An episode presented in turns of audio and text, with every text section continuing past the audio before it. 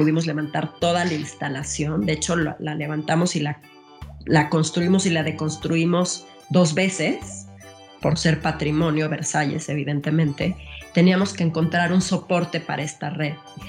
Y eh, fue como llegamos con Gerdau Corsa, y entonces la estructura tenía que ser parte fundamental del pabellón para que justamente también pues tuviera una parte estética.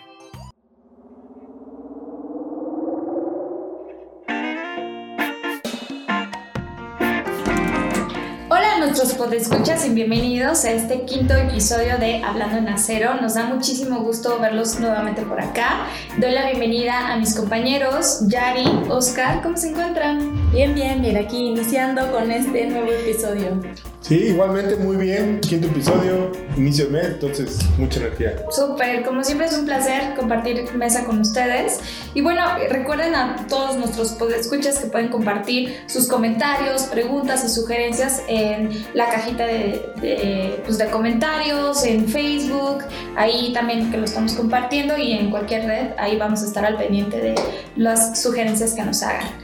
Y bueno, en este programa vamos a estar hablando con la arquitecta Rosana Montiel y en especial sobre su participación en la Bienal de Arquitectura y Pasaje de Versalles en donde nosotros tuvimos la oportunidad de colaborar con ella con la instalación Stand Up for the Seas, que habla sobre pues la responsabilidad ambiental, el tema del reciclaje y sobre todo un compromiso que todos tenemos, no, solamente desde el eh, nivel de arquitectura, sino que nosotros en este caso, ¿no? El tema de materiales, que es muy interesante, que vamos a estar hablando un poquito sobre eso a, a detalle.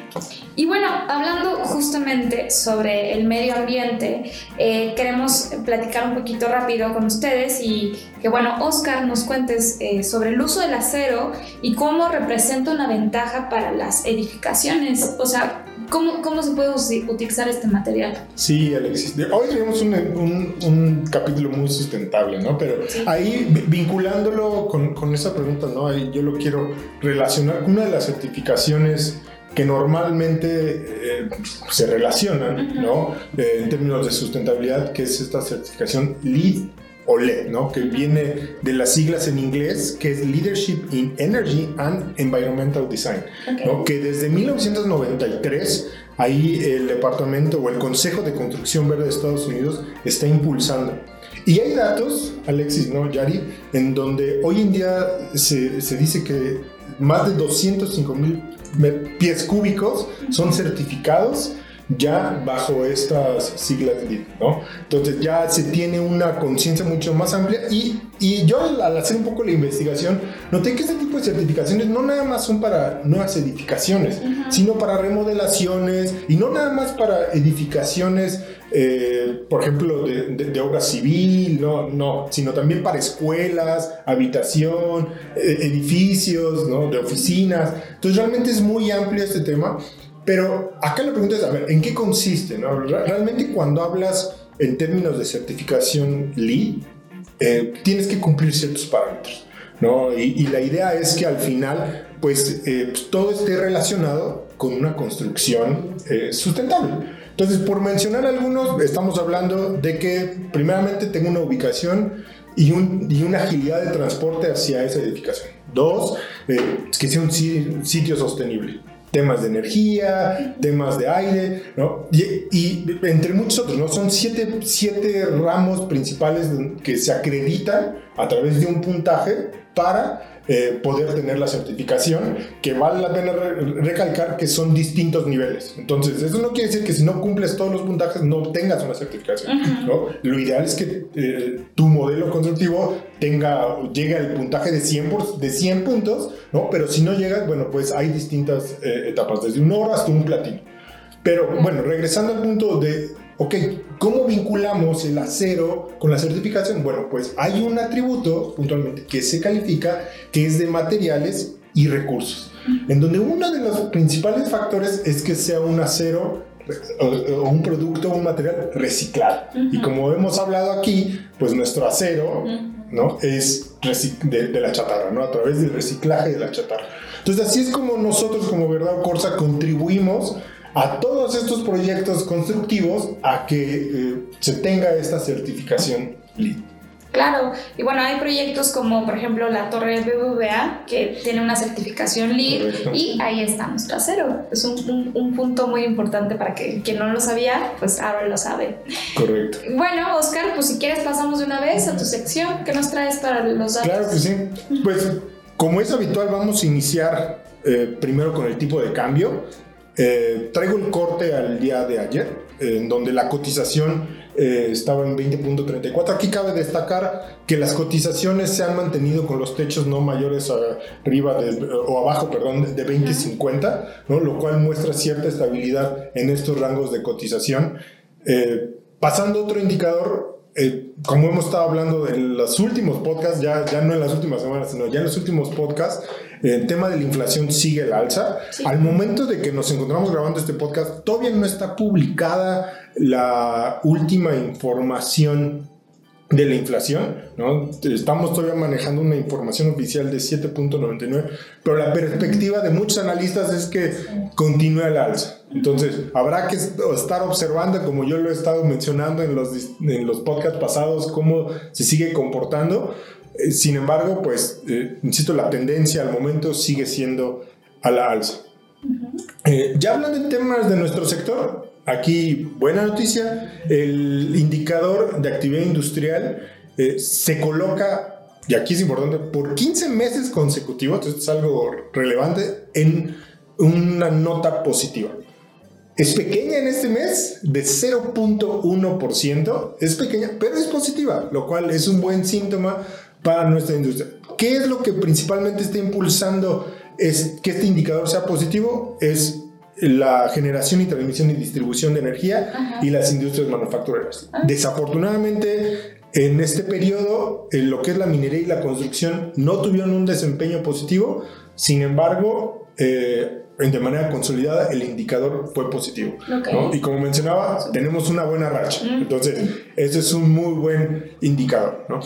Y bueno, ya pasando como tal a eh, números del sector, acá primeramente compartirles, la World Steel publicó eh, cuál fue la producción de acero crudo en el mes de junio, la cual se coloca en 158.1 millones de toneladas, eh, que representa un 5.9 menos que el mismo periodo del año anterior. ¿Qué es significativo en este anuncio? Es que igualmente como el mes pasado, todas las producciones de todas las regiones en el mundo otra vez a la baja. Mm. Y solo voy a solamente voy a mencionar la de nuestra región Norteamérica, donde nosotros estamos incorporados, que Norteamérica produjo 9.6 millones de toneladas, que representa 2.4% menos que el mismo periodo. Pero repito, todas las regiones, en términos general, a la baja en términos de producción de acero crudo. ¿Y esto qué quiere decir? ¿Que se está, o sea, se está haciendo menos acero, hay menos demanda? Meramente ya es un proceso, yo diría, de estabilización. al final hay propios ciclos, ¿no? ya estamos entrando un nuevo trimestre del año, ¿no? Eh, sigue habiendo también, y hay impulsos todavía por cuestiones... Eh, eh, digamos que regionales que impulsan mucho. Como saben, por ejemplo, venimos de un China que todavía tenía situaciones de COVID. Entonces, eh, eh, todos estos movimientos siguen impulsando. ¿no? Teníamos un conflicto también en, la zona europea. ¿no? Sin embargo, bueno, pues ya está en un proceso de estabilización, que yo diría más de estabilización debido a que, si recordaron en un principio de este año, bueno, pues tuvimos otros movimientos. Entonces, más que nada la lectura, siendo muy conservadores, sería de esa manera. Súper. Pues, Oscar, muchísimas gracias por tu información que nos traes. Y ahora vamos a pasar a la sección de la entrevista con nuestra invitada. Rosana, bienvenida a Hablando en Acero. Nos da muchísimo gusto que nos acompañes el día de hoy. Y bueno, queremos empezar esta entrevista conociéndote un poquito más. Y bueno, ¿qué factores influyeron en ti para eh, escoger como arquitectura como una carrera? Eh, buenos días, muchas gracias Alexis por la invitación. Em, claro que sí, les platico. Pues siempre tuve un interés por el arte, mis papás eran coleccionistas de arte y entonces siempre desde pequeños estuvimos en los museos, eh, recorriendo y viendo muchas obras de arte. Entonces tenía una pasión y primero pensé que quería estudiar arte, pero también tenía un interés por los espacios, por cómo se habitan los espacios. Entonces desde muy pequeña también diseñaba mi cuarto, diseñaba espacios, hacía ampliaciones, todavía ni siquiera estudiaba arquitectura. Y entonces eh, mi padre fue quien me dijo, pues yo creo que lo que debes de estudiar, que conjunta las dos cosas que te gustan, que es el arte y el diseño de los espacios, pues es la arquitectura. Y así fue como empecé a estudiar arquitectura. Em, pero siempre eh, pensando que la arquitectura se tiene que relacionar con otras disciplinas. Entonces, cuando terminé la carrera, hice mi tesis, que en ese momento no se permitía porque tenías que hacer un proyecto arquitectónico. Yo decidí hacer una tesis teórica. Creo que lo que me quedaron fueron vacíos sobre una parte teórica y de investigación que siempre me ha interesado. Y entonces es así como empiezo haciendo mi tesis, que conjunta distintas disciplinas, porque habla de la simplicidad voluntaria, es un más, un por y un menos, pero también introduzco a la música, al cine, al arte, a la escritura y entonces hago una tesis que se salía de lo común, de lo que permitían en ese momento, involucrando estas otras disciplinas con todo un tema de investigación, que después me llevó a, irme a Barcelona a estudiar una maestría que se llama Arquitectura Crítica y Proyecto, en donde justamente tocaba mucho la parte teórica con la parte y la parte crítica y el proyecto. Entonces, desde ahí tengo ese interés por mezclar lo que es arte, arquitectura, dónde está ese límite, cómo traspasar ese límite para poder dialogar con distintas disciplinas. Ay, Rosana, pues la verdad es que es muy interesante lo que dices porque yo soy eh, fiel admiradora de los arquitectos porque justamente creo que eh, buscan como un confort, o sea, buscan, creo que esto que mencionas sobre las diferentes este, eh, interacciones con diferentes disciplinas se ven los diseños, ¿no? Y pues ahora que lo mencionas como que me hace mucho sentido. Pero fíjate, yo te quiero preguntar sobre el premio Global de Arquitectura Sustentable y cómo surge tu participación en la Bienal de Arquitectura y Paisaje de Versalles. Bueno, entonces, eh, este premio lo otorga la Cité de l'Architecture en París, eh, la ciudad de la arquitectura, que es uno de los lugares más importantes en donde es un museo de arquitectura en París. Y eh, cada año eh, quien lo organiza es la arquitecta Jana Rebedín, que invita a Marielén Contal, que es la que trabaja en la CITE, para hacer este premio.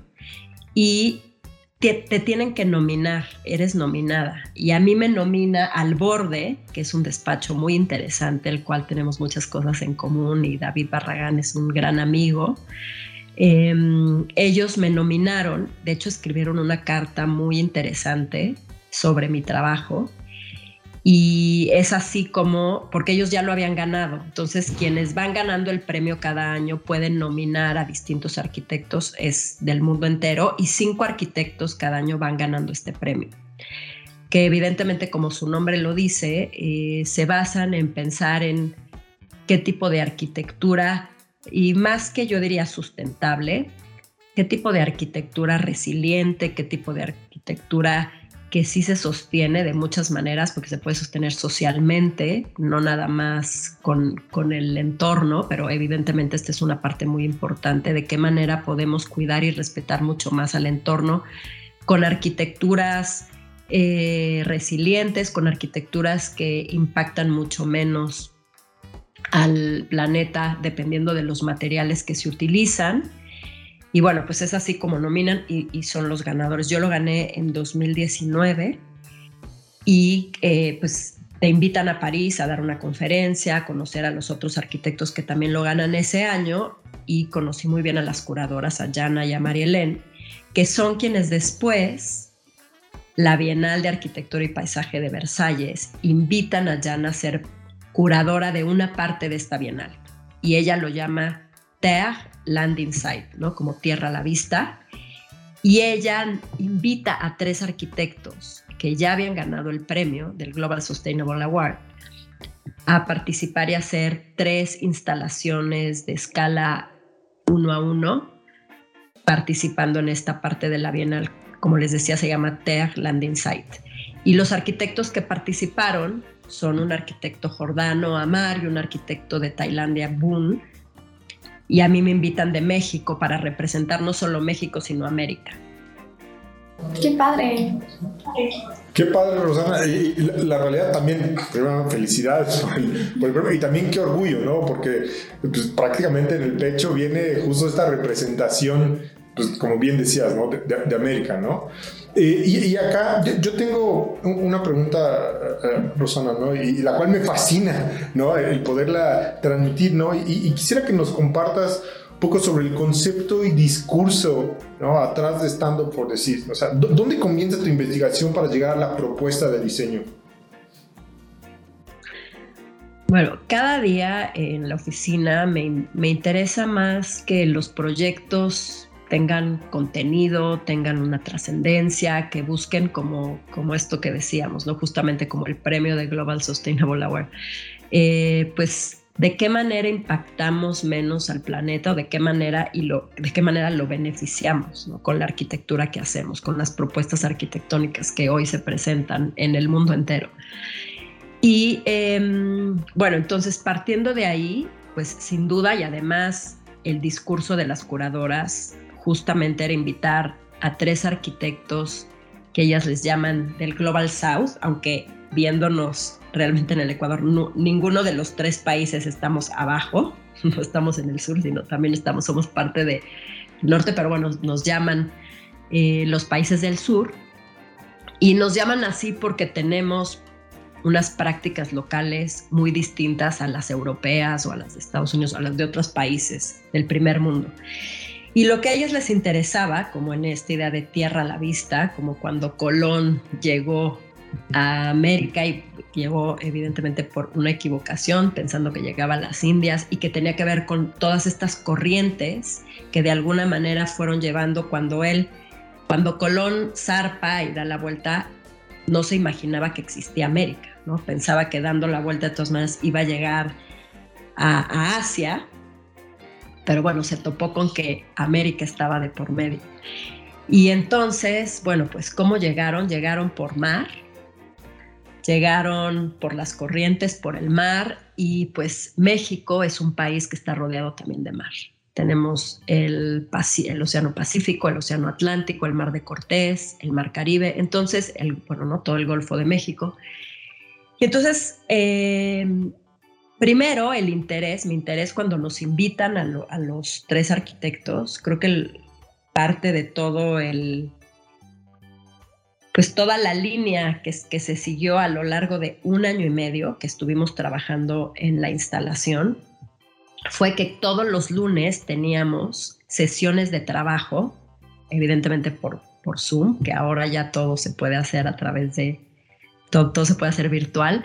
Entonces teníamos estas sesiones de trabajo en donde íbamos pues planteando ideas de qué queríamos proponer para, nos justo nos pusieron en el patio de los establos del rey en Versalles, entonces estamos justo enfrente del Palacio de Versalles eh, y pues es un, es un patio muy interesante. Entonces teníamos que trabajar sobre, en ese lugar, con un discurso que hablara de qué estamos haciendo como ciudades del sur con discursos locales, con materiales que estamos utilizando de manera muy sencilla, pero que de alguna manera reciclan, proponen eh, una nueva materialidad justo para lo que estamos hablando, ¿no? Un, discurso diferente en donde con poco costo, con creatividad, con materiales sencillos, como decía, resignificando este tipo de materiales, podemos proponer algo que le vamos a ir a enseñar a, eh, a Francia en este caso. Y entonces era muy interesante porque a mí me tocaba estar a las 7 de la mañana a Europa, a París, que ahí estaban los curadores, les tocaba, eran las 2 de la tarde eh, Jordania era creo que una hora más, como las 3 de la tarde, pero y Tailandia a las 10 de la noche, ¿no? Entonces teníamos todos los usos horarios. Por eso tenía que ser a las 7 de la mañana hablar con México, porque si no a Tailandia ya era muy noche para ellos. Y bueno, para mí algo muy importante era pensar en que todos estamos conectados de alguna manera, tanto no solamente Tailandia, Jordania y México, pero también Europa y en este caso en específico Francia.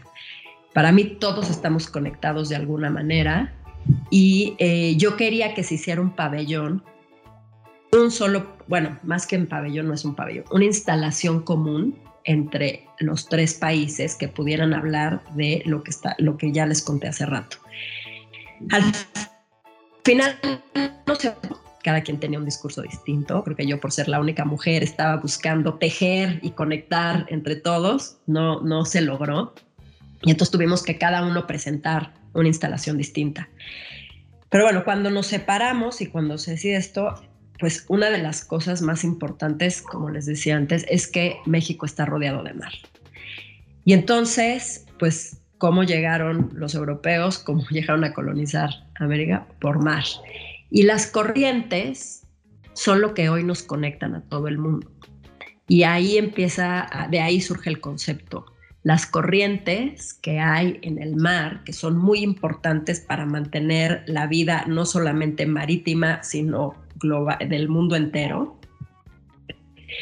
eh, hoy están trayendo, hoy las corrientes lo que traen son basura. Y la basura viene de todas partes del mundo. Y es así como hoy nos estamos conectando. Es muy triste serio, pero e, es la realidad. Entonces de ahí surge este interés por entender. Hay dos lugares muy específicos en México en donde llega basura de todo el mundo, que son Xcalac en Quintana Roo y Malarrimo en Baja California. Entonces estos lugares, por, por alguna razón de las corrientes, ahí llega basura de todo el mundo. Y entonces, trabajando y colaborando con Sustenta, que es eh, una oficina que justamente está buscando cómo recuperar y cómo hacer limpiezas de basura, está hablando de cómo ser más sustentables. Trabajamos, los invitamos a colaborar, que es Manolo Ruiz y Alfredo Blasquez. Alfredo es fotógrafo. Ellos han hecho limpiezas de, de playas de basura durante varios años.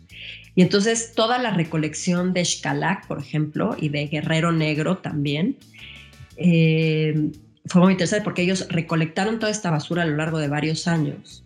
Tenían esta basura guardada y nosotros, cuando yo llegué a platicar con ellos, fue que empezamos a escarbar toda esta basura y ver qué podíamos hacer, porque parte del pabellón contiene 12 paneles que cuentan la historia de lo que les estoy platicando, pero también estos 12 paneles, como si se estuvieran secando al sol, viene toda la basura describiendo, cada panel tiene un tema sobre la basura recolectada en las distintas playas de México.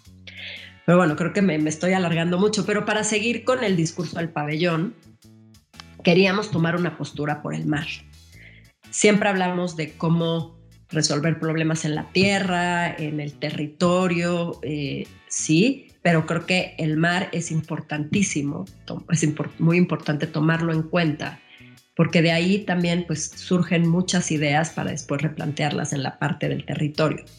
Y entonces Stand Up for the Seas es tomar una postura sobre los océanos, sobre el mar, en donde eh, lo que queremos hacer es entender qué está pasando con esta basura. Cada eh, segundo se tiran 200 kilos de basura al mar. El 80% de esta basura es plástico. Y ¿Qué ha sucedido? Que el océano está inundado ya de basura y de plástico. Eh, hay cinco islas muy grandes en el mar de basura. La que está entre California y Hawái es tres veces más grande que Francia. Pura basura. Entonces hay un problema muy grave que no tenemos a la vista. Como no lo tenemos muy cercano, no lo conocemos y yo lo que quería era acercar de alguna manera lúdica, sencilla, eh, que hasta los niños pudieran entender qué está pasando con la contaminación de los mares. Y entonces, estudiando, porque también es un tema nuevo, también lo que me interesa mucho en la oficina es siempre experimentar y trabajar con distintos temas. Entonces, bueno, pues ahora vamos a empezar a trabajar con este tema de la contaminación del mar y a dónde nos va a llevar, lo cual fuimos como haciendo investigando, eh, mirando varias capas para poder llegar a lo que propusimos. Y entonces nos pusimos a estudiar qué era lo que más contaminaba el mar. Y entonces hay dos tipos de plástico, el macroplástico y el microplástico. Eh, le llaman microplásticos cuando son menores a 5 milímetros. Cuando son mayores a 5 milímetros, lo que más contamina el mar, llamado macroplástico, son las redes de pescar.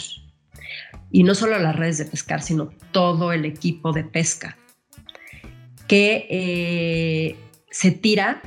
Hay redes que abarcan hasta canchas de fútbol, del tamaño de una cancha de fútbol, que se dejan abandonadas en el mar. Si se atoran, es muy difícil sacarlas, cuesta dinero sacarlas y es mucho más fácil dejarlas y abandonarlas que rescatarlas y sacarlas.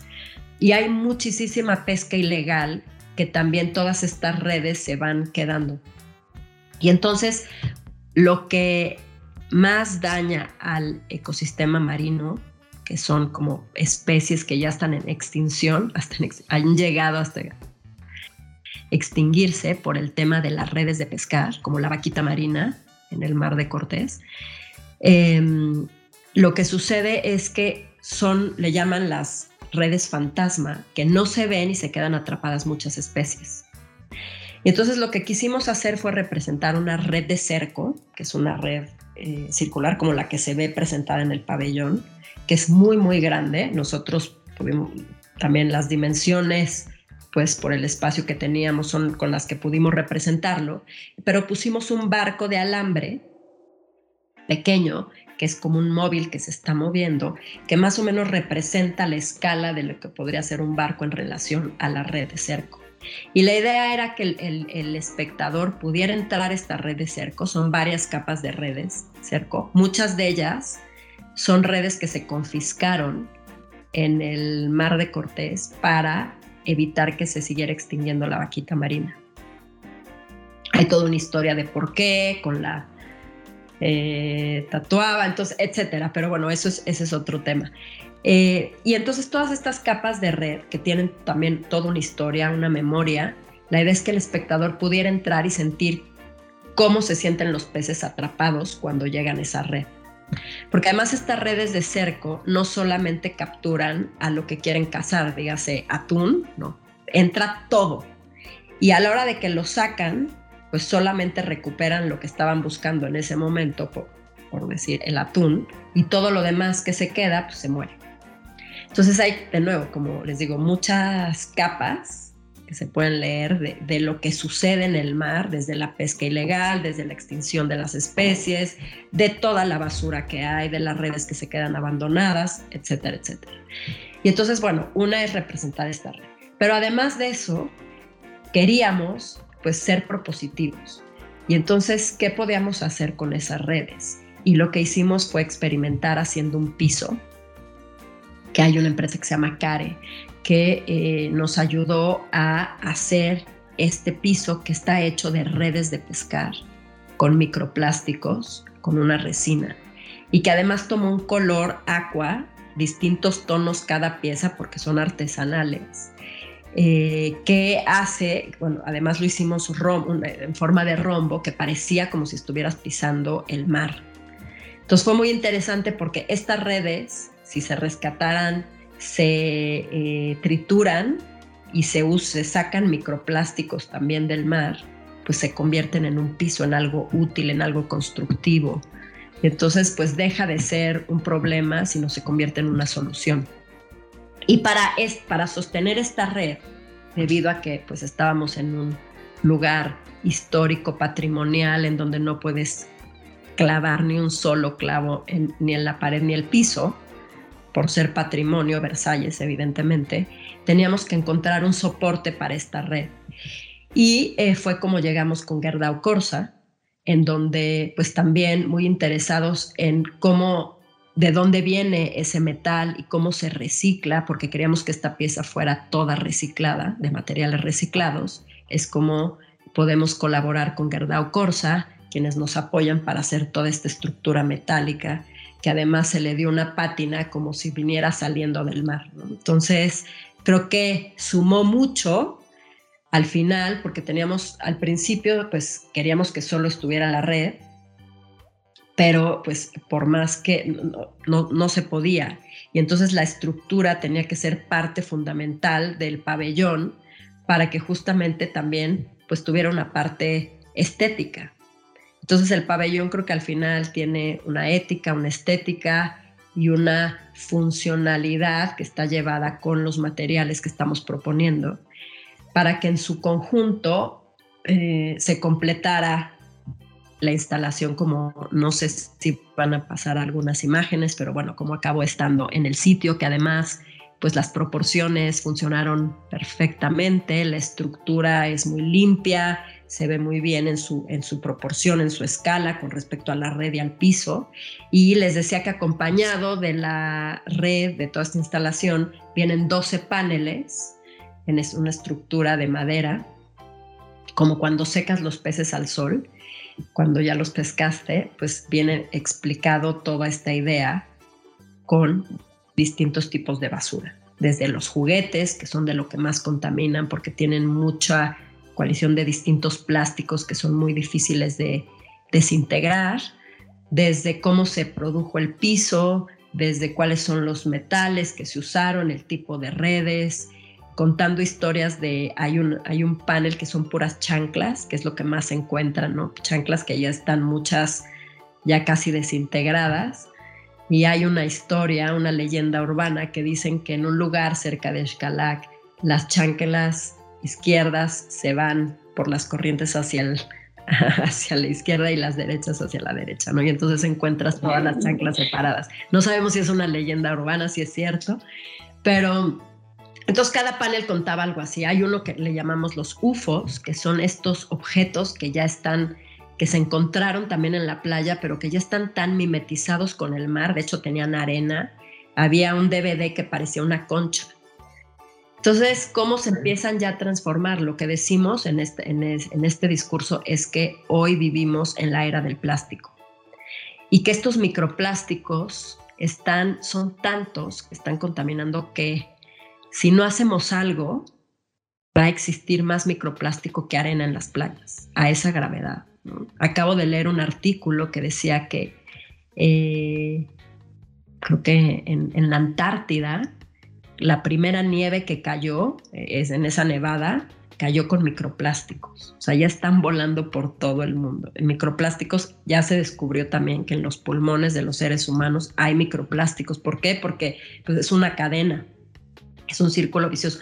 Nosotros nos estamos comiendo a los peces, que los peces a su vez están comiendo estos microplásticos y pues acabamos también nosotros. Entonces, creo que eh, es muy importante hacer que estemos conscientes de lo que está sucediendo y como les decía, desde una manera, desde una plataforma arquitectónica, que es el lugar en el cual yo puedo levantar la voz y hablar de esto. Pues Rosana, creo que justamente ya lo dijiste, la selección de los materiales ha sido y fue indispensable y creo que va muy bien con, con esto que nos comentabas al inicio de tu profesión como arquitecta, más que pues eh, específicamente hacia la crítica y hacia la investigación y que creo que pues esta instalación justamente eh, envuelve todas estas cualidades que, que, tú tienes y que acerca sobre, bueno, la responsabilidad que tenemos con, con el medio ambiente. Y para ser en específico, que ya nos contaste un poquito sobre esta eh, cuestión de materiales, cómo, cómo fue el proceso de la selección, eh, desde la estructura de acero hasta el piso, cuéntanos un poco sobre el proceso de la construcción y que pues terminara allá en, el Palacio de, Versalles, bueno, en el estacionamiento. Fue, fue muy, bueno, primero teníamos que probar que funcionara la estructura y que funcionara toda la pieza. Entonces, cada, tanto como Boone en Tailandia, como Amar en Jordania, como nosotros, teníamos que construirla antes y teníamos que mandar fotografías a los curadores. Obviamente había un equipo también en Francia que estaban revisando todo el tema de la estructura, estaban revisando que todo funcionara, que pasara, que eh, en fin, ¿no? Como con todas estas regulaciones que existen en Europa y más en Francia y en el Palacio de Versalles. Eh, regulación tras regulación que pudiera cumplir con esas regulaciones. Entonces, primero no podíamos ir como arquitectos, teníamos que ir como artistas. Como artista te permiten, tienes muchas más libertades que como arquitecto.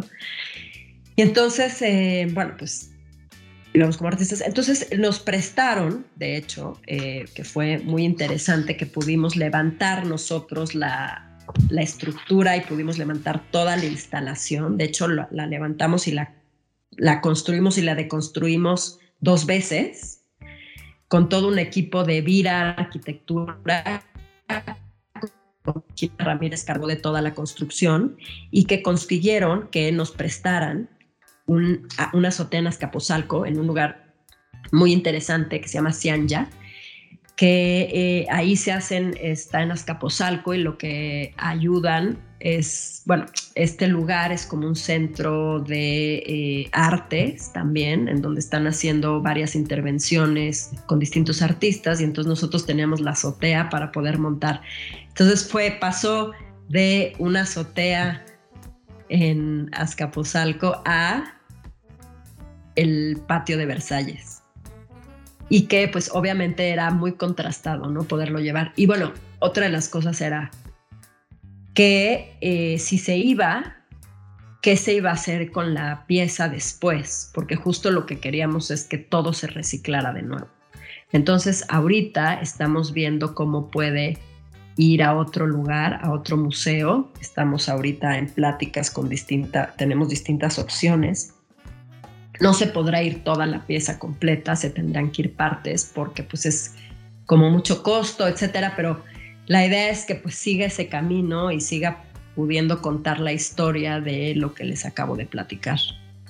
Rosana, de verdad que es algo bien interesante. Creo que eh, el escuchar de viva voz todo el concepto eh, de lo que va tu obra, la verdad es que a mí me, parece fascinante. Y, la verdad es que pues ya nos ya estamos en la recta final de, la entrevista y fíjate que acá acostumbramos eh, sí conocer la pasión eh, de, en este caso de, la arquitectura, pero también nos gusta conocer qué te apasiona fuera de tu oficina y de todas las actividades profesionales que ejerces. ¿Cómo, cómo pasas tu tiempo libre? Bueno, gracias nuevamente por esta invitación. Em, justamente ahorita que, decías esto, pensaba en que hicimos como que siempre buscamos en la oficina ir más allá de, lo que nos piden. Y entonces hicimos un libro, un pequeño librito que cuenta esta historia. De hecho, los paneles están grabados en madera, la, parte de que cuenta la, la historia está grabada en madera y son todos dibujos a mano hechos por la oficina y por nosotras en la oficina. Entonces hicimos este librito, que también es como con papel reciclado, que se, amarra muy sencillo con un todo tema de red de pescar, eh, etcétera, y que lo queremos hacer como un pequeño, pues, fotolibro, como un, y, que podamos venderlo, de hecho. O sea, queremos como promoverlo y imprimir muchos y que se puedan vender en distintas librerías porque creo que esto también, o sea, queremos seguir transmitiendo este mensaje. De hecho, también se está buscando, estamos patentando el piso, queremos seguir viendo cómo podemos aplicar esta idea del piso y cómo se puede seguir en esta red de redes, que no solamente son las redes de pescar, pero que también son las redes sociales con los pescadores, con distintas personas donde eh, podemos empezar a transmitir todas estas ideas, pero no solamente en, en, la red de pescadores, pero también pues en estudiantes de arquitectura, estudiantes de arte, que ves este librito que además es muy interesante, con dibujos muy bellos, y además cuentan la historia, como les decía, de una manera muy sencilla, eh, lúdica, que cualquiera puede entenderla. Muchas veces son tan complejas estas ideas y estadísticas que, que pues no, no, no llegamos a entenderlas tan claramente. Y entonces, bueno, pues, ¿qué me interesa hacer en mi tiempo libre? O sea, creo que la arquitectura, como uno no se desconecta de ser arquitecto, ¿no? Creo que la arquitectura está todo el tiempo ahí. Eh, de hecho, una de las cosas que más me gusta es ir a librerías y encontrar este tipo de, libros, eh, pues diferentes, interesantes, que eh, me llevan a otro libro y a otro libro. Entonces siempre estoy comprando libros y ahora mi hija que tiene 10 años le fascina ir también a las librerías y buscar ella sus propios libros. Em, me, me, sigue gustando mucho ir a ver exposiciones, siempre estar conociendo de nuevos artistas, de nuevas, igual, lecturas me interesa la poesía, me interesa la música. Entonces siempre estar rodeada de todas estas artes, eh, creo que son lo que retroalimentan lo que hacemos después en la oficina, ¿no? Y mi manera de pensar y de entender la arquitectura. Entonces, siempre creo que soy una arquitecta que eh, no solamente construye con tabiques, sino construyo socialmente, construyo a partir del lenguaje, construyo a partir de contar historias. Me interesa mucho que la, arquitectura cuente historias y, que estas historias, como la, que se cuenta en este libro del pabellón, de la instalación de Versalles, de Stand Up for the Seas, eh, pues cuente historias, cuente una historia que, que trascienda, pues Rosana, yo creo que va mucho con esta idea de aprender, conocer y desde que nos contaste de que tus papás te enseñaban mucho este tema del arte, que vas a visitar librerías y que bueno, justamente sigues con esta eh, inquietud de, de, ver este, y que se lo estás transmitiendo a, tu hija, pues es padrísimo, ¿no? Y que también por acá ya hemos platicado también ese tema, ¿no? De, de leer, de, de aprender sobre todo sobre lo que está sobre nuestro entorno. Y pues te queremos dar las gracias, ya terminamos la parte de la entrevista, eh, es un gusto tenerte por acá y que pues esperamos eh, poder volver a colaborar contigo en otro proyecto más adelante. Y que bueno, damos continuidad a que pues esta instalación forma parte de, de, muchos, ¿no? Desde Gerdau Corsa, tú como investigadora, arquitecta y pues otros más que vienen de la mano sobre la responsabilidad ambiental damos muchísimo de nuevo las gracias y pues esperamos vernos prontito por ahí. Muchas gracias. Muchas gracias, Rosana. Y gracias a ustedes y como, como dices, Alexis, creo que este, esta instalación se logra a partir de, de muchas personas, ¿no? ¿no? Es como, está la plataforma ahí, eh, nosotros dando como una idea y cómo lo queremos representar, pero se suman todas estas voces y estas cabezas para hacer que, que esto funcione de una mejor manera, ¿no? Y creo que así es en todo lo que se hace hoy en día, ¿no? Creo que es a partir de una colaboración que los proyectos pues tienen mucho más contenido, mucho más fuerza eh, y es como se debe de trabajar. Perfecto. Pues un gusto platicar contigo, Rosana. Estamos ahí en contacto. Gracias por tu tiempo. Gracias. Muchas gracias. Adiós. Y ya que cerramos con la entrevista, damos paso a la sección del ¿Sabías qué? con Yari. Yari, ¿qué nos vas a contar? ¿Qué nos traes hoy? Pues hoy, la verdad, estamos eh, con un tema bien padre. A mí me gusta mucho el medio ambiente y creo que todos estos datos que hemos aprendido hoy están increíbles. Así que quiero aportar un poco al tema. Pero pues voy a empezar con mi tradicional pregunta de ¿sabían que por cada tonelada de acero bruto que se produce en el mundo se emiten 1.89 toneladas de CO2? No sabía. Bueno, pues este dato lo reporta el 2020, el, el, es el último dato reportado en el Wall Steel. Y pues la verdad es que me, me, llamó mucho la atención porque Oscar siempre nos trae datos de, de, de esta asociación sí, está, sí es asociación, ¿verdad? Entonces dije, bueno, a ver, ¿qué, ¿qué, qué, figura es esta? Porque también habla del medio ambiente. Y pues resulta ser que es una asociación mundial que lo que hace es concentrar datos o indicadores del sector, pero no solamente en términos económicos, sino también eh, sociales y por supuesto ambientales. Entonces busca dar como una brújula con estos indicadores y pues a mí me llamó mucho la atención porque qué, qué padre que podamos tener un, un, un, este, pues un número en donde nos pueda guiar hacia dónde vamos y en dónde estamos, ¿no? Y pues los indicadores básicos que, ellos ponen en cuanto a medio ambiente son las emisiones de CO2, la intensidad de la energía, la eficiencia de los materiales y sistemas de gestión ambiental. la verdad es que pues esto, esto suena muy bien para lo que queremos aportar al mundo, ¿no? Que es nuestro granito de, arena en términos eh, ambientalistas. Y pues bueno, de ahí dije, bueno, ¿y dónde estamos parados nosotros, no? Sí, ¿en dónde estamos o, qué, eh, hacia dónde vamos en este tema? Pues resulta ser que nosotros emitimos 0.80 toneladas de CO2 este, por cada tonelada de acero bruto que generamos. Entonces, ¿Y, eso qué significa, Yari? ¿Estamos bajos? ¿Estamos altos? ¿Cómo estamos? Pues estamos debajo de, sí, justo en un 58%. Entonces me parece increíble porque es un número súper interesante y, y, se ve reflejado pues hasta el usuario final, que eso es lo más eh, padre que podemos este, generar acá dentro de la empresa, ¿no? Y bueno, ahora les quiero preguntar, ¿cómo creen que impactamos con este número mayormente? O sea, ¿de qué manera contribuimos para tener una emisión tan baja en el, en el CO2? ¿Cómo, cómo Yo diría que es por nuestra forma de producir, ¿no? A través de la chatarra.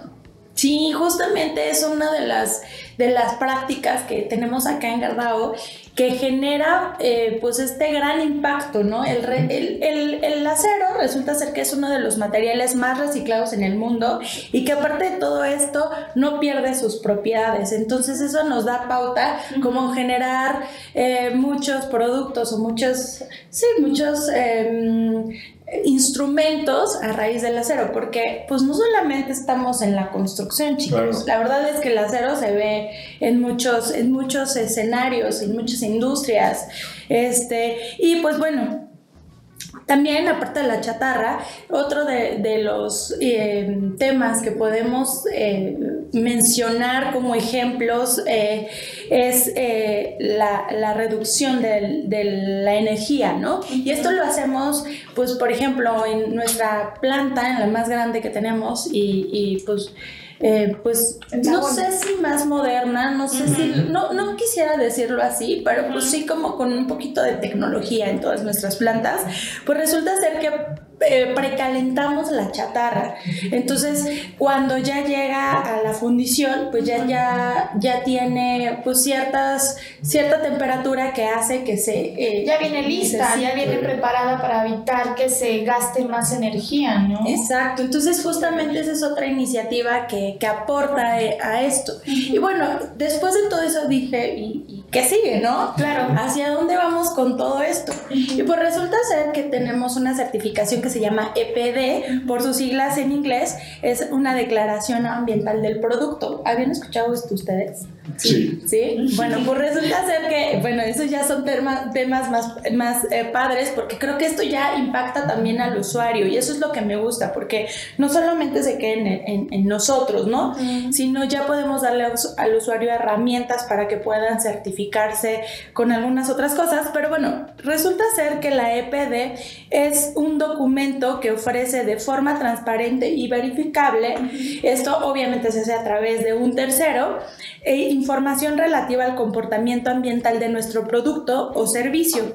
Como, como base se toma el análisis del ciclo de vida y pues su objetivo principal es comunicar a cualquier parte interesada el perfil ambiental del producto declarado. Entonces, esto, pues, de hecho, si se meten, por ejemplo, en nuestra página, se van a dar cuenta que tenemos esa, esa EPD montada en la página, ¿no?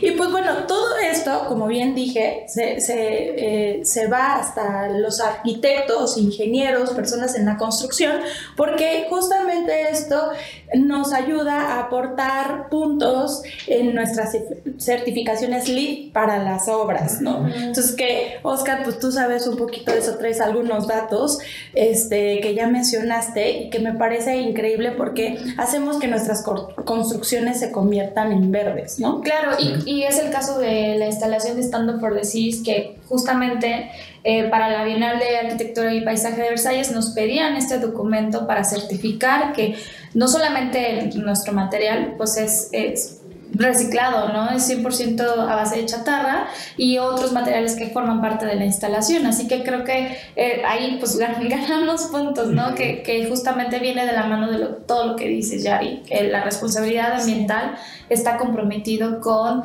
todos los materiales y el acero ahí es el ganador. Sí, creo que es tarea de todos, desde nosotros como productores, a las personas que, que, van a construir. Entonces creo que así podemos aportar nuestro granito de arena en la industria. Súper. Pues Yari, muchísimas gracias por esta cápsula. Y pues bueno, damos eh, terminada el, episodio. Eh, no olviden suscribirse, darle clic a la campanita, buscarnos en Spotify, que ahí también estamos. Así que pues compartan este eh, episodio si les gustó. Y nos estamos viendo en el siguiente programa que va a ser en septiembre, que bueno, ya saben, es el tema sísmico, que aquí en México es, es un tema muy importante que siempre nos gusta volver a recalcarlo. Y ahí tendremos a, a nuestra invitada, Yoleida del Valle Suárez, que estará hablando sobre el tema de, pues, de sismos como gerente comercial de una empresa, empresa sísmica de suelos. Así que eh, pues estén al pendiente y ahí nos estaremos viendo en el siguiente programa. Yari, Oscar, muchísimas gracias, gracias. por su tiempo. Fue un placer estar en este quinto episodio. Cuídense mucho. Bonito día. Bye.